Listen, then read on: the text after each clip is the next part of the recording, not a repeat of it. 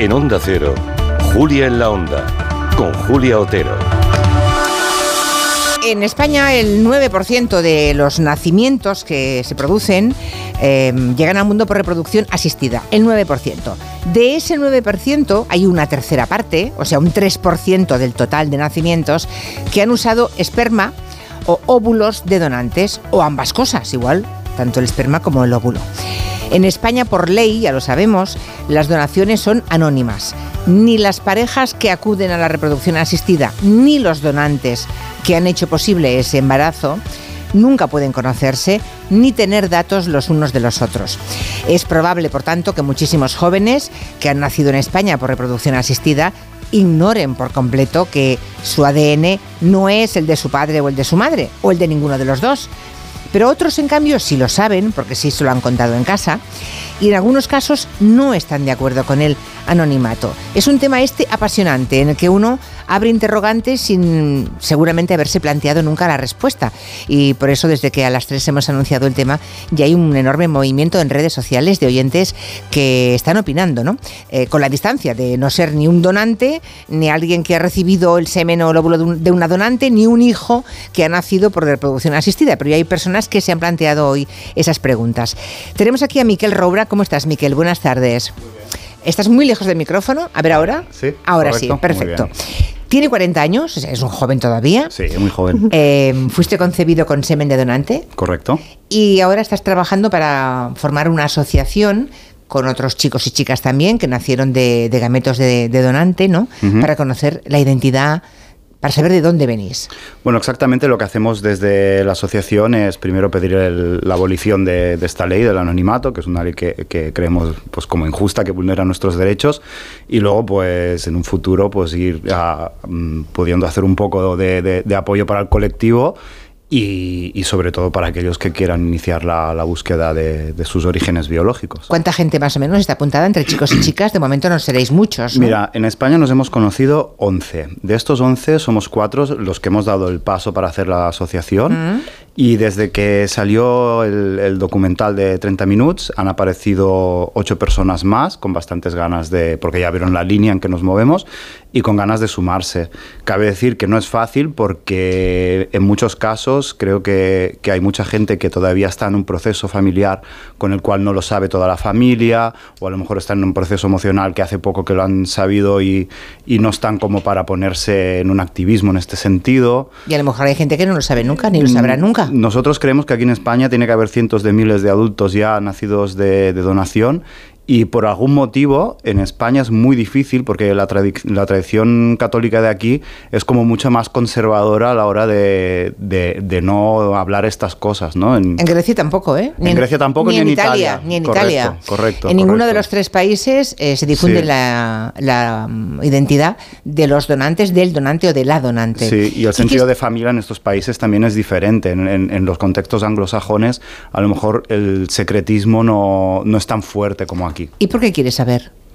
Bueno, yo creo más que nada que, no es que yo quiera saber. No, no, no. Quiero decir, ¿qué, te va a aportar saber que genéticamente se corresponde con determinada persona el que hizo posible tu embarazo? El embarazo de tu madre, vamos. Es que yo, para mí, eh, el hecho de que una clínica tenga más información de mí mismo que yo me parece totalmente injusto, ¿no? O sea, yo hay algo que ya tengo, lo que pasa que no puedo acceder a ello y este acceso está vetado. Por lo tanto, se me está dando un trato, a mi punto de vista, mm. que es. Ah, indigno. O sea, se me está quitando un patrimonio genético. No tengo derecho a conocer mi patrimonio genético porque lo tienen una serie de personas ¿no? que le han dado un uso mercantilista en su momento. Pues a mí eso me parece totalmente injusto. No, no es que me falte algo, es que se me quita algo. La historia es que eh, tu padre eh, sufrió una enfermedad neurodegenerativa congénita, ¿verdad? correcto. Em, no sé si ya habías nacido tú o no en ese momento cuando él tiene la eh, enfermedad o no. O sea, tus padres, digamos, tu padre y tu madre, eh, los que figuran como tales, que son eh, finalmente son los padres, ¿no? Sí. Es, tu padre tu madre. Por supuesto. ¿Tú naciste antes de que él tuviera esa enfermedad? Sí, yo, yo fui testimonio. O sea, él no podía tener hijos. Sí que podía tener hijos, pero claro, se los aconsejaron, porque en ese momento pues ya había muerto su padre, su hermano mayor estaba ya enfermo, su hermana mayor también estaba enferma. Era hereditario y por Era tanto. Hereditario. Vale. Por tanto, hablaron, supongo, en tu casa, tu padre y tu madre hablaron y llegaron a la, a- al consenso de que querían tener un hijo, pero que usarían semen de un donante. Claro, Y ahí apareces tú. Eso es. Y tú te crías toda la infancia, adolescencia sin saber nada. Hasta Correcto. que muere tu padre. No, eh, mi madre se separó. Ah, Ellos vale. se separaron. Se separan finalmente. Sí, cuando yo tenía tres años. Entonces, a mí quien me ha hecho de padre, de padre en funciones, ha sido la, la- la pareja que, que está con mi madre de- Ah, desde que yo tengo tres años. Vale, vale, vale, Sí, vale, vale. y- Pero hay un momento que tú viendo lo que había pasado con tu, lo- el que tú creías que era tu padre Correcto, biológico, tú dices, quiero saber si genéticamente esto lo puedo heredar. Claro, claro, a los nueve años eh, él murió y yo a los 15 venía de ver a, a mi abuela, es decir, la, la- la madre de, de, de Miquel que murió, que, que yo le digo el padre que me dio el nombre, ¿no? Claro. Tengo el padre biológico, el padre en funciones y el padre que me dio el nombre, yo lo- los clasifico así. Entonces, claro, hay un momento que, que le pregunté a mi madre y en ese momento a mí se me congeló el corazón, ¿no? Porque digo, madre mía, voy, voy a tener esa enfermedad, voy a morir muy joven y, y con, bueno, con una y tu degeneración madre importante. en ese momento te dice, no, no hay ningún riesgo porque no es tu padre biológico. ¿no? Correcto, correcto. Y ahí empieza. ¿Y te enfadas con ella? No, no, no me enfadé con ella. Mi- Es que me parecería injusto que te enfadaras no, con ella. mi, ¿eh? mi primer pensamiento fue voy a vivir. Claro. ¿no? Y dije, hostia. Y no solamente eso, sino, bueno, fue pensé- consensuado por ellos. Sí, pensé, wow, ¿no? Mi, mi padre Miguel, él renunció a su biología para que yo pudiera vivir. Pensé, bueno, pues ha sido como un acto de amor. Desde luego. Ma- más adelante también he entendido que eran también cosas de pareja, ¿no? Y era como, era el deseo de mi madre y él como un poco como que acompañaba o lo que sea, ¿no? En este sentido. Pero, pero sí, evidentemente que un impacto tiene, ¿no? Porque pensaba, ostras, wow, ¿cómo se me ha podido ocultar esto, ¿no? Durante tanto tiempo. Entonces, ¿yo quién soy? De no ser por la enfermedad, no sabrías nada seguramente, porque nunca te lo hubiera contado tu madre. Ella yo creo que tenía claro que algún día me ¿Sí? lo quería contar, sí. Le voy a preguntar a Marta Barrio. ¿Qué tal, Marta? Buenas tardes. Hola, buenas tardes. Porque Marta es una madre, no es la madre, no es la madre de Miquel, pero ella también tiene un hijo de 23 años que también se concibió con semen de donante. Además es experta en reproducción asistida porque trabaja en una clínica, en la Love Fertility Clinic, que es una clínica especializada en, en- en fertilidad, ¿no? Ah, supongo Marta que su hijo sabe que es hijo de un donante, si no no estaría usted aquí sentada. Sí, sí, claro. Él lo sabe. Mi hijo lo sabe desde pequeño. Yo se lo he dicho siempre. Desde pequeño, ¿a qué edad se, se le puede contar esto a un niño? Bueno, nosotros, eh, yo se lo conté a él sobre los tres años, una cosa así, pero... Porque, pero porque usted es madre sola. yo soy madre sola. sí. Vale. Entonces, eh, al niño desde el principio le fuiste contando que papá no estaba porque no, Claro, porque yo, no había. yo le dije que yo quería tener un hijo y que entonces como, como me faltaba una parte para Sí. los espermatozoides, vamos, yo no se lo expliqué así, ¿no? Porque era chiquitín, pero que me faltaba un nombre para tener un hijo, pues que fui a una clínica y que me, me dieron ahí unos espermatozoides preciosos y que Y ahí nació. él. ¿Y él ha tenido, ha sentido alguna necesidad de conocer quién es, quién fue el donante de semen que hizo posible el embarazo? No, Nunca. Él- no, fíjate que yo trabajo trabajando en, en reproducción, que llevo 15 años y hago talleres con niños, con, con, pa- Sí. con familias, hablando de orígenes. Me lo he llevado, claro, muchas veces y siempre le he preguntado, he ido preguntándole según se iba haciendo mayor, ¿no? Que qué necesidad tenía, si, si le gustaría conocerlo. Y él siempre dice que no, que está muy agradecido a esa persona, porque gracias a él está aquí, pero que no tiene ningún interés en conocerle porque no es de su familia. Bueno, efectivamente, no tiene nada que ver la genética con la familia, eso está claro. Ah, cuando ve casos como el que tiene asentado a su lado, porque están juntos físicamente, ¿os conocíais? No. No os, no os conocíais de nada. Ahora que has escuchado lo que, lo que ha dicho, ¿no? Lo que ha dicho Miquel, Marta, ¿qué, qué impresión tienes? O sea, ¿entiendes que él quiera saber más de quién fue el donante que hizo posible el embarazo de su madre? Claro, yo, o sea, yo entiendo perfectamente que él quiera saber más. De hecho, mi hijo, por ejemplo, él dice que no quiere saber, pero que le parece bien que las personas que quieran saber que pudieran tener esa opción. Ya. Él lo dice siempre. Entonces, tenía mucho interés porque respondiera a lo que tú le has preguntado, porque yo siempre me he preguntado que, vale, mi hijo sabe que es de, de un donante de esperma, ¿Mm? pero no sé en qué le cambiaría el hecho de saber exactamente que ese donante se llama Juan Gómez. ¿Sabes? O como sea, O sí. como se llame. Sí, sí, te quiero decir que ¿Qué cambiaría? Claro, que eso siempre es una cosa que me ha que, que me llamó la atención, ¿no? Que, que cambiaría en tu vida el hecho de saber que efectivamente esa persona era la que... Una persona que no tenía ningún deseo de ser padre, simplemente... Claro, ah, porque en al este final caso, un donante claro. es un donante. Es un o sea, yo- donante, ya está. Yo, por ejemplo, no le llamo... Bueno... No, es que con la cabeza va haciendo gestos, Claro, Miquel, Miquel dice como que no. diciendo, ¿qué añadiría Miquel en tu caso? No, esta es o sea, una- ¿por qué quieres saber, no? Yo creo que... No, más que nada es una de las, luchas que, que tenemos porque creo que hay una cuestión ahí muy de, de narrativas, ¿no? Yo para mí la, la palabra donante es- fue el donante de mi madre, pero no el mío. De mí es mi padre biológico o mi padre genético, en este caso, pero no un donante. Pero él no quería ser padre. Pues entonces, ¿para qué iba a una clínica? Bueno, eh, por generosidad. Déjame que le pregunte, espera, déjame que le pregunte a, al doctor eh, José Codesido López. Eh, doctor Codesido, buenas tardes. Hola, muy buenas tardes, Julia. Es un placer hablar con usted y con el resto de los contertulios. Muchas Además, gracias. les agradezco muchísimo el que se interesen por estos temas de reproducción asistida y espero poder estar a la altura de su programa. Por favor, y que estoy segura. todos puedan adquirir una perspectiva y una... y- De eso se trata. De ella. Por eso abrimos debate con, con visiones diferentes, ¿no? Ah, usted es el vicepresidente de la Asociación de Clínicas de Reproducción Asistida. No sé si es frecuente que los jóvenes que, que han sido concebidas en, en las clínicas de reproducción asistida, em, como Miquel, tengan deseos alguna vez, no sé cuántos, vuelven algún día a llamar a la puerta de la clínica pidiendo saber algo más de quién fue su donante, él o, o ella, porque también puede ser una donante de óvulos. ¿Ocurre a menudo, doctor Codesido? Eh, yo no conozco ningún caso. La, ¿Ninguno? La realidad, no. La realidad es que en España hay em, en torno a unos 10.000, 15.000 según el año, eh, nacidos por técnicas de reproducción con semen de donante o de óvulos, ¿no? Y el que y, y entonces Perdón, eh, ¿10.000 en total? sí, cada año. Cada año pero- 10.000 nuevos. Mm, 10.000 nuevos, ¿no? Vale. Eh, incluso más, ¿eh? Sí, El- vale, date vale. cuenta que en, en el periodo que se lleva hacia, pues eso, 40 años, imagínate la cantidad de personas que representan y, eh, como bien dijo Miquel, pues hay en torno a unas 10 personas, 12 personas en toda España que están interesadas en ese hecho. Ya. De todas formas, el, y eso es el, eh, la cuestión, vamos, te respondo luego Sí, sí. sí, sí. ¿Qué Bueno, la, la la actual legislación sobre reproducción asistida garantiza en nuestro país, en España, esa confidencialidad absoluta sobre la identidad de- del donante. Solamente hay dos excepciones, creo. Cuando hay un peligro para la vida, cuando hay una enfermedad genética, ¿no? Ah, o, o bien cuando hay un proceso penal. Si hay que encontrar un delincuente, obviamente también se rompe esa confidencialidad, ¿no? Ah, Claro. Pero en ningún caso implica que se difunda la identidad de ese donante o de esa Exact- donante.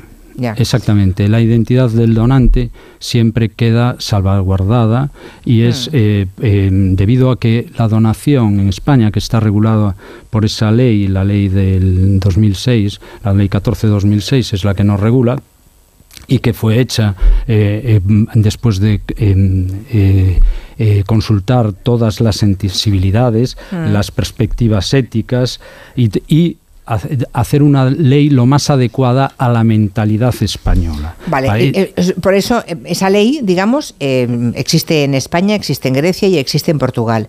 Y luego hay No, países como Reino, sí, eh, luego existe en Reino, en Reino Unido, Suecia, Holanda, Austria, Portugal o Alemania, ya han eliminado el anonimato. Mm, ¿Hay diferencias culturales que justifiquen esa Sí, yo creo que diferencia sí. enorme? Sí, las hay. Vale. Se lo voy a explicar. Eh, eh, una, o sea, el- la, la ley lo que hace es dar unas garantías de calidad y seguridad a todos los implicados en la técnica. En primer lugar, a la pareja o la mujer sola que desea tener un hijo, a los donantes de gametos, a los profesionales y al recién nacido resultante del esfuerzo de todos ellos, es decir, a esos cuatro implicados. La ley española lo- en lo que se basa fundamentalmente es en tres principios. Uno es que la donación es voluntaria. Segundo, que es anónima. Y tercero, que es altruista. Estos tres Pero cobran algo, ¿no? conceptos están unidos. No, en España eso no es verdad. Las no se paga por los óvulos o por los espermatozoides. Lo único. Hombre, algo sí, doctor, algo se no, paga. no, cero, cero se paga. Cero. que quede muy claro, las clínicas de reproducción asistida no pagan a los donantes. Si hubiera un pago, sería muchísimo más caras las técnicas y lo único que hay y lo único que está regulado además es una compensación económica para que el hecho de la donación le cueste algo al donante. Y esto quiere decir, se hace un cálculo con las veces que ese donante tiene que acudir a una clínica él o la, o en el caso de la donante, eh, que tiene además que ingresar, perder un día, el día de la punción, ingresar en quirófano. Hombre, para las mujeres ser donante de óvulo obviamente implica un esfuerzo que no tiene nada que eh, ver, ¿no? Exactamente. Con el donante de semen, es obvio. Y además es que tienen que ir simplemente porque para lo que nos importa a las clínicas es que sean unas personas sanas. Y para simplemente el evaluar su salud va a tener que acudir un montón de veces lo que es a la fase de estudio que en la que muchas veces quedan rechazadas y luego aún el tal. Eh, mm, eh, compensaciones económicas bueno, vamos pues están reguladas por la comisión. No, no, se lo digo. Le digo para que, para que entienda que no es un pago. No, no, ya entiendo para, que para que sepa la cuantía. pero es que mientras usted me habla, estoy recibiendo mensajes en ah. Twitter de oyentes que están escribiendo, por ejemplo, hay una em, que nos cuenta que fue hace un tiempo para donar porque le venía muy bien cobrar, tener mil euros, que en aquel momento le hacía mucha falta, y que no pudo porque le dijeron que era mayor, tenía entonces 34 años. Bueno, pues, eh, vale, pues ya está. Entonces, llamemos una donante. Eh, vale, sí, una claro, pero es que una donante. Que sí, que sí, pero vamos al fondo de la cuestión. En un país que se paga, como es Estados Unidos, una donante cobra más de 10.000 eh, dólares eh, por una donación. En, Estados Unidos, ya. En Estados Unidos, claro, En, los sitios en los que está admitido el pago. En España no está admitido el pago, como mucho puede cobrar eso que me ha dicho de eh, lo que estipula la Comisión Nacional, se estipula la Comisión Nacional y estipula como un máximo de 900 euros. Vale, vayamos a la cuestión, vayamos a lo humano, vayamos a lo humano y lo emocional, que es realmente lo que me interesa. Es que si no nos metemos en, en cuestiones de no, pero es que va unido, ¿eh? va unido, sí, bueno, sí, pero lo que le pasa aquí a Miquel Roura aquí sentado no tiene nada que ver con, eso, ¿no? Eh, yo, imagino que en tu momento tu madre eh, protegió a su marido, ¿no? al que fue tu padre, digamos, a efectos legales, igual es que no, era, no, es fácil para un hombre reconocer que no es el padre genético de su hijo. Y eso, eh, en muchas parejas que han acudido al donante de óvulo lo sentirán así. bueno, Supongo que sí, pero estamos de nuevo ¿no? en, en, en, lo que estaba diciendo él, de que se está haciendo todo a cuatro partes cuando no es verdad. Nosotros no, no formamos parte de este debate, nosotros no se nos tiene en cuenta. Y además... ¿Por qué no estabais y luego estáis? El, presidente de, de, la Sociedad Fertilidad Española, precisamente en el documental de 30 minutos, dijo textualmente hay que pensar en las personas que estamos aquí, que estamos en juego, los del futuro no están. ¿no? Y lo dejó clarísimo con cómo nosotros se nos deja fuera de juego en este sentido. Y nosotros me refiero a personas ya adultas, porque tenemos un, un dice, solo sois 11 o 12 en todo el Estado. A ver, eso no es verdad porque en España hay un secretismo y una ocultación elevadísima. Hay mucha gente que no sabe cómo, cómo ha nacido. Por, por las cifras que ha dado eh, el doctor Codesido, estamos hablando de más de un millón de personas, seguramente. Bueno, a ver. Eh, que han nacido por técnicas En los años 80 nacían 2.000 o 3.000. No, no podemos sumar estos 15.000 que dice cada año. Esto pasó a partir de, de mitades, finales de los 90. ¿no? Y todavía no tienen esta edad. Yo hasta los 26 años jamás me había preguntado Por mis orígenes, tenía mucho miedo a poder hacer daño a mi madre, a mi familia, a que a, la familia de mi padre, Miquel. Claro, claro. Y, eso se llama un conflicto de lealtades y, hay que ser consciente que eso ocurre. Yo cuando tuve mi hijo en mis manos, cambió todo. Cuando tuve mi hija biológica, me, me explotó la cabeza. Y lo mismo le pasó a un, a un, hombre australiano que es un activista también. Él quería donar, que era, era científico, era pro donación, hasta que tuvo su hijo biológico. Y entonces cambió su, su claro, punto de vista. Yo creo que no, no se puede. Hay, hay, que vigilar, la fidelidad sistémica es muy fuerte, sobre todo si en el entorno familiar pues es un entorno que es sobre las clínicas. Marta, esto no se puede comparar. Marta, ¿qué querías decir? A ver, yo creo que esto es un problema muy complejo y que no se puede hablar, o sea, que en general yo creo que ningún problema complejo tiene soluciones simples, ¿vale? Porque al final es verdad que ellos no estaban en esa ecuación, porque no estaban. Nadie preguntó su opinión, claro. Obviamente, pero, pero bueno, pues ahora están aquí y ellos tienen ese planteamiento. Pero claro, el, por ejemplo, ese cambio de la ley, yo creo que también hay que plantearse todo lo que va a afectar. En caso de que se cambie. Porque lo que me han contado es que hay turismo eh, reproductivo, es decir, que gente que en su país de origen no tiene anonimato viene a España, una clínica de reproducción asistida aquí, porque esa pareja lo que quiere es garantizar el anonimato para siempre, ¿no? Sí. Doctor, ¿es eso? Sí, pero le- me, me dirige- te había dicho que había tres eh, eh, partes en la donación en España. ¿no? Voluntaria, anónima y la altruista. Voluntaria, anónima y altruista. El Y me altruismo hiciste incidir no sobre todo Sí. el altruismo. eh, bueno, eso Yo depende tengo aquí de, la la de depende de la solidaridad de cada uno. El, Se puede- el- el anónimo, el anonimato, ¿por qué es anónima en España? Pues para empezar, para evitar la coacción al donante, ya que de otra forma el donante puede sufrir algún tipo de coacción, es decir, coacción laboral, coacción moral o, co- coacción familiar. ¿no? Si tú le pides a tu cuñado el semen, pues vas a tener un problema. O si tu jefe te pide un- un- un el donante viene con, a la clínica con su donante, pues puede venir coaccionado o económicamente, precisamente, ¿no? De que era de lo que hablábamos. Yo le doy a usted X miles y tengo, como puedes tener en Estados Unidos, que tú puedes conseguir el semen de, yo qué sé, del actor más famoso si tienes dinero para ello, ¿no? Eso en. España no se puede hacer, tiene que ser desconocido y es precisamente por ese, es, porque esos tres conceptos, la voluntariedad, el anonimato y el altruismo van unidos. Estoy- Si usted desgasa, desgaja uno del otro, Sí. pues en- eh, pasa eso. A ver, que una, un- sí, por favor, respuestas cortas, es que si no me, me quedo sin tiempo. Es que es a ver si hay alguna. Escuche, ya Soy mamá de tres niños, dos mellizos y una niña, que bueno, vinieron por ovodonación. Para mí, los donantes de los óvulos, la donante en este caso de la, la donación de óvulos, son donantes de células. No son ni padres biológicos ni nada que se pueda parecer. Su madre soy yo y su padre es mm, su padre. Puesto que yo los he gestado, yo los he parido y yo los estoy criando. Son simplemente donantes de células. Todo el resto del trabajo lo ha hecho mi cuerpo. Yo soy donante de óvulos, me lo pidieron familiares, porque si llevas una- un donante de óvulos te subían, digamos, en la lista de espera y me extrajeron óvulos. Realmente algunas me preguntan, digo, ¿qué tendré por ahí?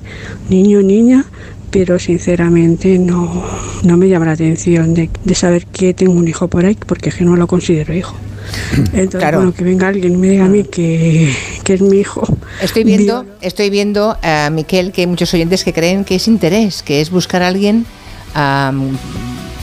para convertirle en tu padre. No es eso, ¿no? No, para nada. Tú no necesitas un padre. No, no. Yo tengo Ya. una figura de padre y está bien cubierta y es, es un padre fantástico, genial, al que amo mucho y me ha cuidado con, mucho amor y cariño. Y cuida... Entonces, eh, es que hay gente que sigue sin entenderlo. ¿Qué bueno, buscas? pues te lo, te lo digo muy fácil, que tú compres un coche, eh, tú tienes un coche, tienes unas piezas, tú tienes derecho a saber dónde han sido fabricadas y por qué.